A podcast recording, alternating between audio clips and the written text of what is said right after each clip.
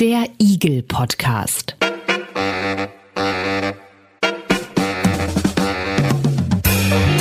Ein Podcast rund um individuelle Gesundheitsleistungen.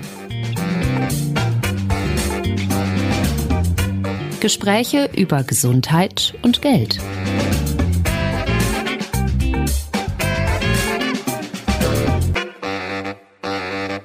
Herzlich willkommen zum Eagle Podcast. Ich bin Andreas Lange und nicht zum ersten Mal hier im Eagle Podcast sprechen wir über die Beteiligung von Patientinnen und Patienten. Wir haben schon eine Episode gemacht über digitale Gesundheitskompetenz. Wir haben über Shared Decision Making äh, gesprochen und heute wollen wir diese ganze Sache noch so ein bisschen weiter drehen äh, und diskutieren, wie das ist, wenn Patientinnen und Patienten mitsprechen, sich beteiligen und mitwirken und zwar zwar an Studien oder an systematischen Übersichtsarbeiten. Der normale Gang ist ja, Forschende überlegen sich, sehr wichtige, relevante Themen. Dann stellen Sie ein sehr wichtiges, relevantes Team zusammen, überlegen sich Eckpunkte, Endpunkte, Zielfragen und so weiter. Und dann beginnen Sie mit Ihrer Recherche eigentlich tun in der medizinischen Forschung, tun sie das für das Wohl eben von Patientinnen und Patienten. Und sehr häufig werden Patientinnen und Patienten gar nicht mal richtig gefragt. Das haben die gar nicht mit denen gesprochen. Wie diese Partizipation von Patientinnen und Patienten gelingen kann, das möchte ich heute besprechen mit äh, Doktorin Charlotte Kugler. Sie ist wissenschaftliche Mitarbeiterin am Institut für Versorgungs- und Gesundheitssystemforschung der Medizinischen Hochschule Brandenburg. Hallo, Frau Kugler. Ja, hallo, ich freue mich, dass ich hier sein kann und für das Interesse am Thema. Und äh, Claire Janizzi ist bei mir wissenschaftliche Mitarbeiterin der Arbeitsgemeinschaft Evidenzbasierte Medizin an der Uniklinik Köln. Hallo, Frau Janizzi. Hallo und auch vielen Dank für die Einladung. Sehr gerne. Das ist ein neues Thema, wenn ich das richtig verstanden habe. Und ich kann es mir gar nicht vorstellen, dass jetzt erst im Jahre 2023 jemand auf die Idee kommt, eben äh, Patientinnen zu ja, beteiligen, mitwir äh, mitwirken zu lassen, wenn es darum geht, Studien oder systematische Übersichtsarbeiten zu erstellen. Ist es, wie neu ist das, Frau Janizzi? Ja, das ist also Partizipation an sich ist kein neues Konzept, ist nichts Neues, aber man muss natürlich sagen, in der Welt der systematischen Übersichtsarbeiten ist es für uns schon relativ neu, beziehungsweise wir fangen langsam immer mehr an, ähm, Partizipation in unseren Forschungsprozess mit einzubeziehen. Ähm, genau, wir haben dadurch natürlich auch wenig, noch nicht so viele Erfahrungen, vor allen Dingen im deutschsprachigen Raum gibt es dazu auch ähm, noch nicht so viel Literatur, Erfahrung, Reflexion. Und ähm, genau, wir haben in einem Projekt ähm, letzten Jahres ähm, das erste Mal wirklich Partizipation ja gemacht. Ähm, und das war auch ähm, sehr erfolgreich. Und das war sozusagen für uns eine erste Erfahrung, eine erste Möglichkeit äh, darüber auch zu reflektieren, wie gut Partizipation funktioniert, ähm, vor allen Dingen in einer recht rigiden Struktur wie oder Methodik wie systematische Übersichtsarbeiten. Frau Kugler, ich meine, wunderlich ist es schon, oder? Dass äh, Leute Studien entwerfen für Menschen und gar nicht mit denen sprechen. Ich habe das jetzt eben so ein bisschen flapsig gesagt, dass das der normale äh, Gang sei. Äh, ist das denn so? Ich würde sagen, das stimmt schon, was Frau Janizzi gesagt hat. Also in den systematischen Übersichtsarbeiten ist es einfach nochmal sehr speziell, weil wir so eine starre Methodik haben und das ist ja auch ein recht trockenes Thema, was vielleicht nicht für alle so interessant ist, sich so mit Studien über Studien zu befassen und die irgendwie auch nicht so flexibel sind. Ähm, trotzdem würde ich auch sagen, es ist eigentlich komisch, dass man nicht mit den Leuten spricht. Und ich meine, das kommt ja auch aus so ein bisschen der Bewegung der Menschen mit Behinderung nichts über uns ohne uns. Und ich würde sagen, daran sollten wir uns eben auch in der Forschung halten, ne? dass ähm, wir einfach in allen Projekten, wo die Betroffenen, um die es eigentlich geht, und das hatten Sie ja auch in der Anmoderation schon gesagt, dass wir eigentlich auch immer das ja, die Versorgung verbessern wollen, aber am Ende wissen wir es gar nicht genau, was soll verbessert werden und das sollten wir einfach mehr in den Fokus rücken. Andere Länder sind da schon deutlich weiter, muss man einfach sagen. Also gerade in England und Kanada wird das schon viel länger praktiziert und in Deutschland machen sich jetzt auch immer mehr auf den Weg. Ich würde besser, ich würde sagen, besser spät als nie. Nichts ohne uns, über uns. So hätten wir eigentlich diese Episode auch nennen können. Eigentlich einen schönen Titel. Aber wir haben gesagt, wir nennen sie Mitsprechen, Beteiligen, Mitwirken, Partizipation von PatientInnen an systematischen Übersichtsarbeiten. Darüber sprechen wir heute. Wir sprechen darüber, wie das gelingen kann und wer eben davon auch profitieren kann. Und äh, wir nähern uns diesem Thema in kleinen Schritten, denn Partizipation ist auch nicht gleich Partizipation. Spiegel Podcast. Checkbox. Partizipative Gesundheitsforschung bedeutet, wissenschaftliche Erkenntnisse zu erzeugen, die die Gesundheitschancen bestimmter Bevölkerungsgruppen unmittelbar verbessern. Dazu werden Menschen, deren Arbeits- oder Lebensverhältnisse Gegenstand der Forschung sind, direkt am Forschungsprozess beteiligt. Und zwar nicht als Probandinnen, Probanden oder Studienteilnehmende, sondern als Forschungspartnerinnen und Partner auf Augenhöhe. Sie bestimmen mit, was die Kernelemente des Forschungsprojekts sind, von der Auswahl des Forschungsschwerpunkts bis hin zur Methodenauswahl, Datenerhebung und Interpretation der Ergebnisse. Internationale Erfahrungen zeigen, dass in der Praxis die Partizipationsmöglichkeiten aus verschiedenen Gründen oft eingeschränkt sind oder dass Partizipation behauptet wird, doch lediglich eine Scheinpartizipation vorliegt. Um zu beantworten, wie weit die Beteiligung, die Partizipation gehen kann, sind verschiedene Stufenmodelle entwickelt worden. Werden Menschen, die beteiligt werden sollen, lediglich informiert, angehört oder in die Forschungsplanung einbezogen, sprechen die Modelle von Vorstufen der Partizipation. Erst bei einer Mitbestimmung oder wenn die Entscheidungsmacht teilweise oder ganz auf diese Menschen übertragen wird, ist von echter Partizipation die Rede. Igel Podcast. Mitsprechen, beteiligen, mitwirken, Partizipation von Patientinnen und Patienten an systematischen Reviews. Das ist unser Thema heute im Igel Podcast. Ich spreche mit Charlotte Kugler und Claire Janizzi. Sie haben beide gesagt, Sie haben so die ersten Erfahrungen gemacht mit äh, diesem Thema. Äh, Frau Kugler, bei welchem Thema haben Sie es denn schon mal ausprobiert, so eine Partizipation durchzuführen? Ich habe das, damals war ich noch an der Universität Witten-Herdecke, schon mal in einem Projekt, das nannte sich kurz STOSIMA und das steht für ähm, der Einfluss der präoperativen Markierung der Stoma-Position auf das Risiko Stoma-bezogener Komplikationen. So, was heißt das jetzt? Also es geht um Auf Menschen, genau. das, es geht um Menschen, die einen künstlichen Darmausgang, also einen Stoma haben und man kann sich ja vorstellen, dass die Stelle, wo das Stoma Stoma liegt, ein relevanter Einfluss ist dafür, ob Komplikationen auftreten. Also wenn die zum Beispiel in einer Hautfalte liegen oder an der Stelle, wo immer der Hosenbund ist, dann kann es einfach Komplikationen begünstigen so die Theorie. Und wir wollten das eben in einer systematischen Übersichtsarbeit nochmal herausfinden, ob das wirklich so ist, diese Annahme, dass wenn die Stelle vorher markiert wird, also da guckt man sich dann einfach an, wo sind denn Falten ne, in verschiedenen Positionen im Sitzen, Stehen und Liegen, guckt, welche, ja, welch, also wie PatientInnen normalerweise sich verhalten und ähm, markiert dann einfach Falten und dann guckt man, welche Stelle eignet sich, äh, wo könnte das Stoma hinkommen und ähm, ob, wenn das markiert wurde, ob dann die Komplikationen verringert werden konnten. In dem Fall war es so, darum geht es ja, dass Sie diesmal wirklich eben auch einen Menschen, der selber Stomaträger ist, einen Menschen oder mehrere, also einbezogen haben in die ähm, in diese in dieses Studiendesign, sag ich mal. Genau, also wir haben sozusagen zwei Ebenen. Einmal stand, bestand das Projektteam eben nicht nur aus WissenschaftlerInnen, sondern auch aus einem Chirurgen, der sich mit dem Thema sozusagen medizinisch auskennt und aus einem äh, Patientenvertreter von der deutschen ILCO und der war über den gesamten Prozess beteiligt. Und zusätzlich haben wir dann bei einem Punkt auch noch Interviews mit PatientInnen und StomatherapeutInnen geführt. Da gehen wir vielleicht gleich nochmal ein bisschen genauer drauf ein. Aber Frau Janitzi, jetzt muss ich noch mal fragen, wir haben jetzt eben diese verschiedenen Stufen äh, in unserer Faktenbox gehört, die es da gibt bei Partizipation. Man kann mit den Menschen sprechen oder solche Interviews führen oder sonst wie, aber und man kann auch andere Formen der Mitwirkung finden. Also wann, wann fängt so, so, so ein einfaches Informationsinterview, wann hört das auf und wann fängt Partizipation Ihrer Meinung nach an? Ja, ich glaube, ähm, also es gibt in diesen verschiedenen unterschiedlichen Stufen gibt es halt die komplette Nichtpartizipation und das geht dann hoch zur Partizipation und wirklich zur Selbstorganisation.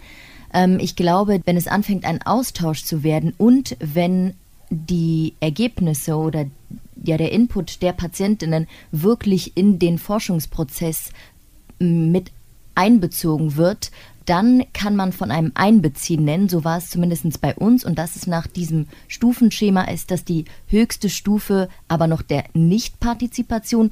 Und Partizipation wäre dann, wenn es wirklich ein Mitbestimmen der Patientinnen selbst gibt. Das müssen Sie mir am Beispiel sagen. Also wenn ich das richtig verstanden habe, dann sagen Sie, Einbeziehung ist noch ist schon sehr, sehr viel Mitspracherecht, aber noch nicht so richtig Partizipation. Und der nächste Schritt wäre dann Partizipation. Können Sie das an einem Beispiel? Genau, also ähm, ähm, das wären so die Vorstufen der Partizipation. Also anhören, einbeziehen, das sind die Vorstufen und dann wirklich mitwirken, ähm, mitbestimmen, Entscheidungsmacht, das wäre dann Partizipation. Also bei uns war es so, dass wir einen Online-Workshop gemacht haben, wo wir ähm, Patientinnen eingeladen haben und eine Diskussion hatten, welche Endpunkte äh, zu diesem Projekt ähm, welche Endpunkte aus Ihrer Sicht ähm, für die Forschungsfrage wichtig sind. Also kurz dazu, es ging eben um äh, die Wirkung von Impfungen bei Krebspatientinnen. Genau, und dann haben wir uns äh, das angehört und ähm, haben dann auch äh, gesammelt, zusammen mit den PatientInnen Endpunkte ähm, wie Nebenwirkung, Mortalität, ähm, wie wirksam ist, ist die Impfung, kann es die Grunderkrankung äh, beeinflussen. Das haben wir alles gesammelt, diskutiert und dann sind wir hingegangen und haben natürlich diese Ergebnisse nicht einfach, konnten wir nicht einfach in unsere systematische Übersichtsarbeit so übertragen, sondern haben natürlich auch mit unserem Team und vor allen Dingen unseren klinischen Expertinnen geschaut, ähm, sind diese Endpunkte, können die so aufgenommen werden oder sprengt es einfach den Rahmen? Ähm ja, und, und, und wie war es denn dann? Also haben, haben, Sie, haben Sie Ideen von Patientinnen und Patienten, haben Sie die umsetzen können? Sind die dann in das, in das Studiendesign oder in die Zielfragen mit eingeflossen? Wir haben danach das Protokoll erstellt, also das war wirklich nach dieser Online-Diskussion und da haben wir tatsächlich verschiedene Endpunkte und auch Impfungen, die die Patientinnen interessiert haben, aufgenommen. Also das sind dann unsere Einschlusskriterien geworden, aber natürlich nicht alle. Also es wurden auch ähm, wichtige Endpunkte, also wichtig für die Patientinnen genannt, die dann aus der Sicht der klinischen Expertinnen nicht klinisch relevant hm. genug waren. Und warum sagen Sie, äh, dass das jetzt noch keine richtige Partizipation war? Ja, weil dann doch die endgültige Mitbestimmung, also die die Entscheidungsmacht lag dann doch am Ende bei uns, bei den Forscherinnen, bei den Methodikerinnen und ähm, KlinikerInnen und nicht bei den Patientinnen selbst. Wie war das bei Ihnen, Frau Kogler?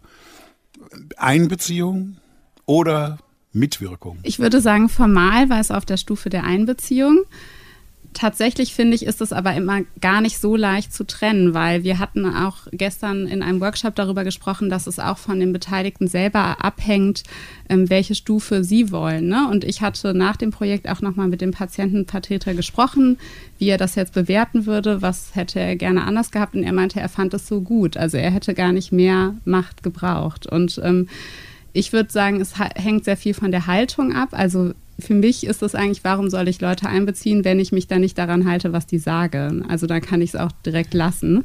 War es denn, denn in Ihrem Fall auch so, dass ähm, sich dann eben die, die, die Fragen oder wie Sie es nennen, Ein, Einfluss, Einschlusskriterien, ähm, dass sich das geändert hat durch die Mitwirkung eines Patienten? Genau, also wir hatten auch die Endpunkte, also das ist ja das, was man letztendlich misst, ne? wenn man entscheidet, okay, hat, ist der Einfluss der präoperativen Markierung jetzt relevant relevant oder nicht. Ähm, die haben wir auch priorisiert und zwar haben wir erstmal PatientInnen interviewt, das hatte ich ja eben schon gesagt. Da hatten wir dann eine lange Liste auch an möglichen ähm, Endpunkten und diese Liste haben wir dann mit dem Patientenvertreter und dem Viszeralchirurgen priorisiert. Also die sollten dann einfach sagen, ist das ein wichtiger Endpunkt oder nicht. Und ähm, dadurch, also durch diesen Prozess ist der Endpunkt Dichtigkeit dazugekommen, also Leckage. Das heißt, ob das Stoma, also wenn man die Versorgung da dran hat, ob das dicht ist oder nicht, was man sich jetzt vorstellen kann, total relevant ist, weil ähm, das ist ja auch mit sehr viel Scham befunden, wenn das nicht dicht ist. Und ähm, in dem Protokoll, wo wir schon mal so mögliche Endpunkte definiert hatten, war dieser Endpunkt nicht drin. Und auch in anderen systematischen Übersichtsarbeiten, die älter sind, war der nicht drin. Das heißt, durch diesen Prozess ist ein sehr wichtiger Endpunkt dazugekommen. Und das war eben auch, weil der Patientenvertreter dann auch nochmal sagen konnte, das ist ganz relevant für die Patientinnen und das ähm, genau müssen wir auf jeden Fall mit untersuchen. Was war gut an dieser Zusammenarbeit? Welche positiven Erkenntnisse können Sie jetzt daraus ziehen? Ich fand, es war einfach eine gute Zusammenarbeit, weil sie auf gegenseitiger Wertschätzung beruht hat, auch der verschiedenen Expertisen. Äh, ich fand, es war ein super wertvoller Einstieg ins Thema. Also ich selber habe keinen Stürmer und habe mich mit diesem Thema auch vorher nicht groß befasst. Ich bin eben Methodikerin und kann dafür ähm, Studien nach bestimmten Kriterien auswählen und bewerten. Ähm, gleichzeitig fanden, also wir hatten ja die Interviews und da haben wir dann auch Leitfäden für erstellt und dafür war es auch total hilfreich zu wissen, welche Wörter werden denn benutzt von PatientInnen, weil das sind ja dann doch andere, als die wir in der Wissenschaft oft benutzen. Ähm, genau, und auch für den Kontakt zu den PatientInnen war es hilfreich und ich fand auch einfach so ein Ne, manchmal hat man, wenn man mit einem Thema nicht so befasst ist, irgendwie so ein paar dumme Fragen und ähm, die Hemmschwelle, einen Chirurgen danach zu fragen, ist doch eine andere als einem Patientenvertreter. Also ich fand, das war auch einfach eine gute Zusammenarbeit, wo es dann nicht so Hürden gab. Genau. Würden Sie das, Frau Janitzi, würden Sie das so unterschreiben? Oder deckt sich das mit Ihren Erfahrungen? Doch, unbedingt ähm, deckt sich das. Vor allen Dingen, wir hatten davor nur Kontakt mit einer Patientenvertreterin und äh, diesen Austausch zu haben, für uns war es auch eine eigentlich eine neue Erfahrung, wirklich eine kleine Diskussion mit nicht nur Patientenvertreterinnen, sondern auch Patientinnen selbst zu haben ähm, und einfach mal zu hören, was sie zu diesem Thema zu sagen haben, wie sie das sehen. Ähm, das war für uns auch sehr hilfreich und ich kann mir gut vorstellen, dass je öfter wir das machen werden, je besser also je höher wir tatsächlich in diesen Stufen der Partizipation vielleicht kommen können, weil wir einfach wissen, wie können wir die PatientInnen noch besser mit einbeziehen, beziehungsweise auch ähm, diesen, diesen Austausch davon profitieren. Also, in beiden Fällen war das ja so, dass sich die, dass sich die Zielfrage, das Studiendesign geändert hat, dass da also auch wichtige, relevante, für die Patientinnen und Patienten relevante Endpunkte dazugekommen sind. Äh, das ist ja schon mal auf der Habenseite. Aber, Frau Kugler, Sie haben gerade schon angesprochen, dass es da auch sprachlich manchmal nicht so einfach war. Für mich hört sich das auch so an, dass es, äh, sag ich mal, doppelt so lang gedauert hat.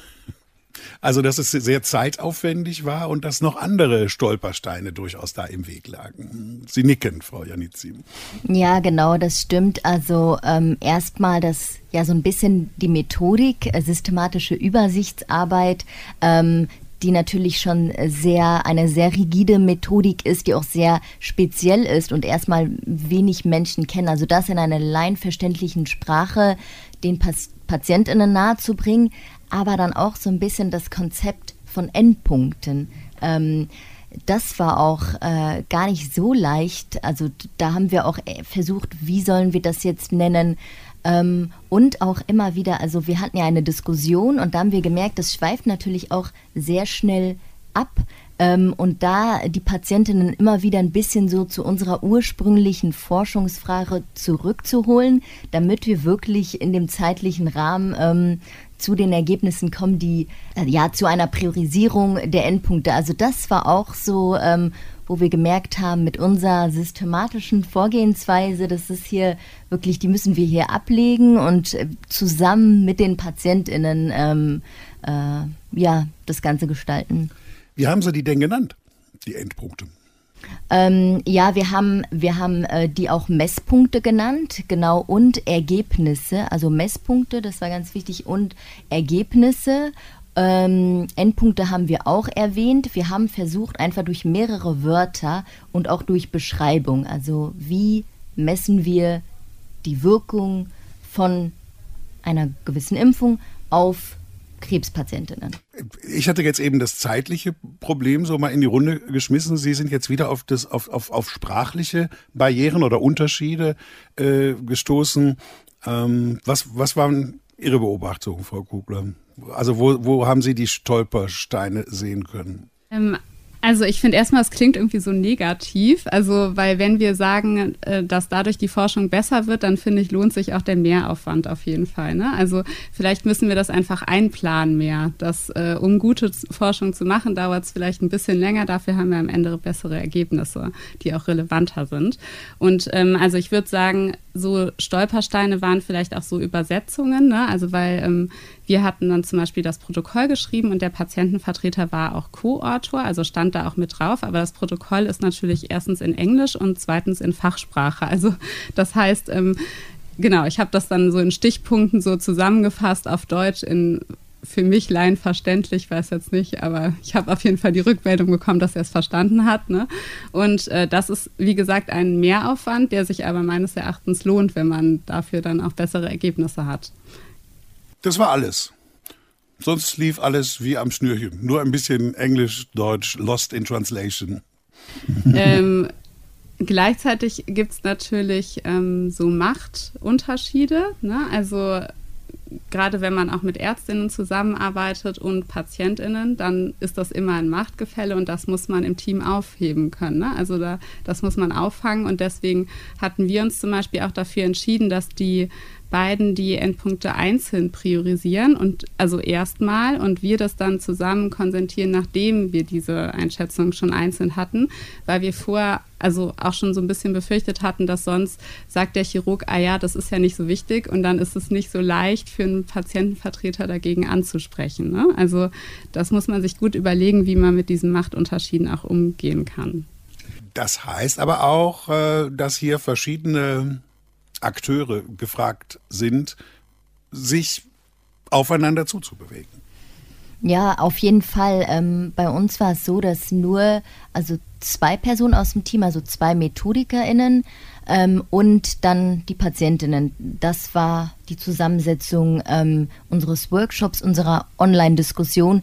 Ähm, wir sind auch äh, zwei sehr junge äh, wissenschaftliche Mitarbeiterinnen. Von daher war es für uns natürlich äh, super leicht, da einfach auf einer sehr ja auf Augenhöhe einfach mit den Patientinnen, die teilweise auch älter waren als wir und wo wir dann tatsächlich ähm, die Personen gefragt haben, ob wir beim Sie bleiben, beim Du bleiben. Also von daher war das für uns natürlich gar nicht so, ein Macht, äh, so eine Machtproblematik. Ähm, ich kann mir aber auch vorstellen, wenn man jetzt Genau, das können wir einfach nicht beurteilen, weil nur wir beide diesen Workshop ähm, geführt haben und geleitet haben und dann mit den Ergebnissen zu den Klinikern. Ich wollte gerade sagen, das heißt, die Kliniker und äh, Ärzte haben nicht mit den Patienten und Patientinnen gesprochen. Nee, genau, dass wir sind, da wir das Projekt koordinieren, ähm, haben wir dann, sind wir dann mit diesen Ergebnissen, haben uns dann mit den KlinikerInnen zusammengesetzt und dann ähm, Patientinnen, KlinikerInnen die sind nicht zusammengekommen. Was aber bei Ihnen anders war, Frau Kugler. Genau, weil wir ja alle, also sozusagen diese drei Entitäten, WissenschaftlerInnen, Patientenvertreter, Viszeralchirurg, alle Teil des Teams war und deswegen nicht immer alle zusammen, aber für dieses Konsentieren war das alles in einer Sitzung. Weil das fanden wir auch wichtig, um das auch Transparenz gegenüber zu machen. Ne? Also ähm, wenn also wir konnten dann sozusagen einfach nur das bestätigen, zum Beispiel, was wir vorher hatten wir dann schon die Einschätzung des Patientenvertreters und wenn dann der Chirurg gesagt hat, das ist aber nicht so wichtig, dann konnten wir sagen, naja, aber das kam in allen Interviews, das ist offenbar sehr wichtig. Also ähm, deswegen, ich finde es eigentlich schon wichtig für die Transparenz und auch wenn wir langfristig dahin wollen, dass wir alle auf Augenhöhe arbeiten, dann sollten wir auch zusammen in einem Meeting hm. arbeiten, genau. Also, Partizipation von Patientinnen und Patienten äh, in solchen Studienprozessen. Ich, ich mache mal den Sammelbegriff, weil ich denke mir möglicherweise bei Primärstudien oder eben bei solchen Übersichtsarbeiten, dass da so Parallelen sind, wenn man sie einbeziehen will. Äh, sie haben beide gesagt, dass äh, das nicht äh, so gang und gäbe ist, dass es also äh, auch nicht richtig neu ist, aber dass es doch eigentlich eine neue Sichtweise äh, ist auf diese Sachen. Sie haben beide Ihre ersten Erfahrungen gemacht, irgendwie Lessons learned. Also wenn es weitergehen soll, was, was nehmen Sie aus diesen ersten Erfahrungen mit? Was können Sie da besser machen? Ich würde sagen, ähm, es wäre gut, das schon in der Antragstellung zu machen. Das hatten wir jetzt zum Beispiel nicht. Ne? Also wir hatten dann, ähm, nachdem der Antrag durch war und dann ist das Projekt gestartet, dann haben wir den Patientenvertreter angefragt. Und da wir ja auch manche Sachen noch offen gelassen hatten im Antrag, ähm, war trotzdem bereit mitzumachen, aber ich würde sagen, am besten wäre es natürlich, wenn man sich vorher darüber austauscht. Da haben wir dann natürlich irgendwie das Problem, dass auch oft äh, Antragsfristen sehr kurzfristig sind und wenn man sich dann erstmal noch zusammenfinden muss im Team, so mit PatientenvertreterInnen oder auch selbst einzelnen PatientInnen, dann genau, erfordert das einfach viel Vorarbeit und das ist dann nicht immer so möglich in den Strukturen, in denen wir arbeiten. Aber wünschenswert wäre es auf jeden Fall. Also schon früh sozusagen mitdenken, diese Geschichte, äh, auf jeden Fall. Lessons learned, Frau Janitzi? Genau, bei uns war es so, dass wir schon im Antrag ähm, PatientInnenbeteiligung ähm, mit eingeplant hatten. Ähm, Lessons learned vielleicht das Team nochmal, also wir hatten ja einen Online-Workshop, wo wir, äh, wo nur wir Methodikerinnen waren, vielleicht tatsächlich äh, das ganze Team mit involvieren, also auch KlinikerInnen, das äh, ist, glaube ich, etwas, ähm, ansonsten, wir, wir sind selber noch ganz am Anfang vom Projekt. Das heißt, wir haben gerade erst das Protokoll, ist gerade erst veröffentlicht. Ähm, das heißt, wir werden jetzt anfangen, langsam die Daten dafür zu sammeln, Daten auszuwerten und werden dann nochmal einen Workshop haben äh, mit den gleichen mit der gleichen Gruppe von PatientInnen. Und ich glaube, da werden wir dann unsere Ergebnisse vorstellen und ich glaube, da werden wir auch nochmal ja mit der Gruppe reden, wie, wie sie so ein bisschen den Prozess empfunden haben und wie wir es besser machen können, was aus ihrer Sicht gut war, nicht gut. Und ich glaube, da werden wir auch noch viel lernen. Ist das eigentlich leicht, ähm, PatientInnen da zu finden, die die Lust haben mitzumachen? Das kommt äh, so ein bisschen auch auf die Fragestellung und auf das Krank also auf das Krankheitsbild an. Ne? Also ist es meistens so, dass bei chronischen Erkrankungen gibt es zum Beispiel Patientenorganisationen und auf die kann man zugehen und die sind eigentlich, also wenn man offen ist, auch was zu verändern, ne? also wenn man da mit einer guten Haltung rangeht, dann sind die auch sehr breitwillig äh, zu unterstützen. Ne? Also weil sie wollen ja auch Mitspracherecht haben. Ähm, ein bisschen schwieriger ist es ähm, zum Beispiel bei akuten Erkrankungen, weil da ist es dann meistens so, dass Leute ja, nachdem sie zum Beispiel entlassen worden sind aus dem Krankenhaus, sich dann nicht mehr unbedingt für diese Krankheit engagieren wollen und das lieber verdrängen. Oder ähm, was auch viel diskutiert wird, ist zum Beispiel Personen mit kognitiven Einschränkungen. Aber ich denke, da müssen wir einfach noch an unseren Methodiken arbeiten, wie wir Leute einbeziehen, ähm, dass wir auch andere Menschen einbeziehen können. Aber das kommt jetzt schon so ein bisschen auch in diese Richtung, äh, wo ich auch auf jeden Fall noch nachfragen wollte, wo da die Grenzen sind. Also Sie haben beide gesagt, dass es noch nicht so richtige hundertprozentige Partizipation war, sondern eher so eine Vorstufe, eine Einbeziehung haben Sie das genannt. Ähm, gibt es denn hm, so Grenzen, wo Sie sagen, also das geht nicht in allen Fällen? Punkt. Hm. Frau Janitzi, Sie, Sie hatten da was auf der Zunge. Ja, ich sag mal, es hängt ähm, natürlich, also bei uns war es jetzt so, dass wir ähm, die, die, die, die äh, Ansprechgruppe waren KrebspatientInnen und ähm, hier war es so, wir sind über zwei große ähm, deutsche Krebs-Selbsthilfegruppen, wo wir auch Kontakt schon mit den ähm, mit zwei Patientenvertreterinnen haben. Über die sind wir dann, die haben für uns sozusagen die Einladung ähm, äh, innerhalb ihren äh, Krebs-Selbsthilfegruppen Gruppen äh, rausgeschickt. Ähm, es ist natürlich so, dass Personen, die selbst in diesem ähm, Krebspatientinnen, äh, dass die teilweise nicht äh, so, also demnach in welchem Stadion sie sich befinden, sie einfach vielleicht nicht teilnehmen können, wie sie das wollen. Und ähm, genau das war so ein bisschen deswegen, und es ist so, dass Angehörige ähm, sollten nicht ähm, in dieser Gruppe sein. Also das sollten schon Patientinnen selbst sein. Genau, hier war es einfach die Krankheit an sich, die ist ein bisschen schwierig geworden. Aber das war es jetzt bei Ihnen, Frau Kugler, haben Sie es auch gesagt. Also wenn das Menschen sind, die zum Beispiel durch ihre Krankheit kognitive Einschränkungen haben oder so, oder eben so stark krebskrank sind, dass sie das nicht machen können. Das heißt also, äh, die Limitation liegt sozusagen in dem Krankheitsbild äh, auch drin. Ähm, aber was ist mit äh, diesen sprachlichen Geschichten? Was ist mit der Hierarchie, mit der Macht? Also äh, wo eben auch noch viel passieren muss. Gibt es da auch so Grenzen, äh, die Sie da aufzeigen könnten? Na, ich würde sagen, die Grenzen liegen immer in den Personen und in den Strukturen, in denen wir leben. Ne? Also wenn wir einfach uns auch als Gesellschaft mehr verändern und auch wollen, dass ähm, bisher marginalisierte Gruppen mehr partizipieren können, dann müssen wir uns alle verändern und dazu gehört auch die Sprache. Und ähm, natürlich ist jetzt so eine systematische Übersichtsarbeit, das ist sehr abstrakt. Ne? Da kann man irgendwie nicht von jeder Person, ähm, also vielleicht hat auch überhaupt nicht jemand jeder Interesse daran. Ne? Also man muss ja auch ein bisschen Interesse haben und es muss Spaß machen. Und aber ich würde sagen, also da sind die Grenzen eher an uns. Also wir müssen daran arbeiten, dass wir alle Leute, die partizipieren möchten, auch ja beteiligen. Also genau, das heißt, ich würde sagen, man kann aber nicht erwarten, dass alle Probleme, die wir haben, durch Partizipation gelöst werden. Also wir müssen auch mal sagen, irgendwie die Forschung ist sehr homogen. Ne? Das sind alles also fast alles privilegierte Personen. Wir sind größtenteils weiß und hochgebildet. Wir können jetzt nicht erwarten, dass die Beteiligung dann total heterogen ist und wir alle diese Probleme damit aufheben. Also da müssen wir einfach als Gesellschaft uns verändern und das möglich machen. Dann treffen wir uns vielleicht noch mal in fünf Jahren. Ne? Das waren so die ersten Erfahrungen, äh, die Sie jetzt geschildert haben, mit sehr positiven Sachen, auch für die PatientInnen, sehr positiven ähm, äh, Konsequenzen letztendlich.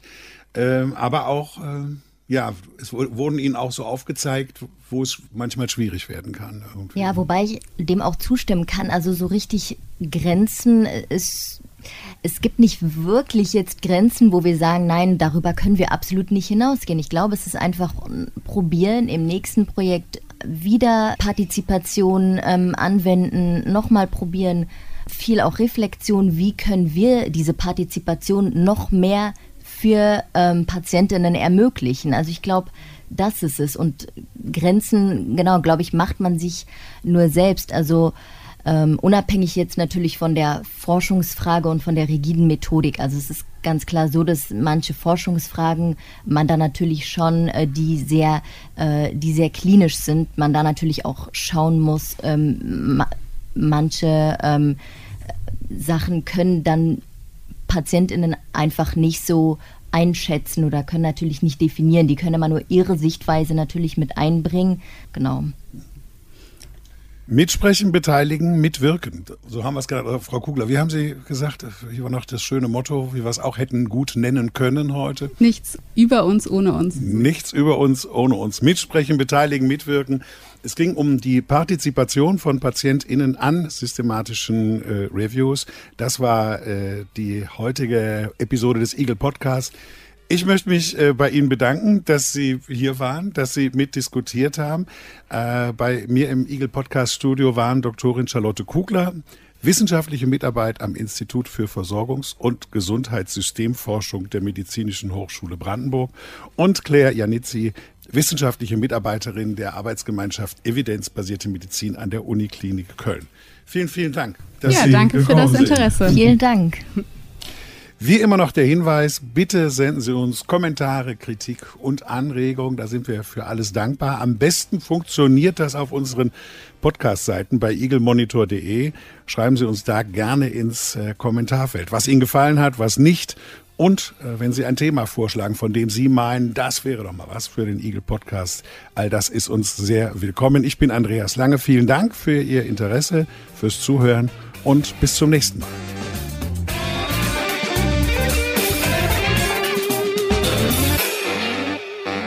Spiegel Podcast.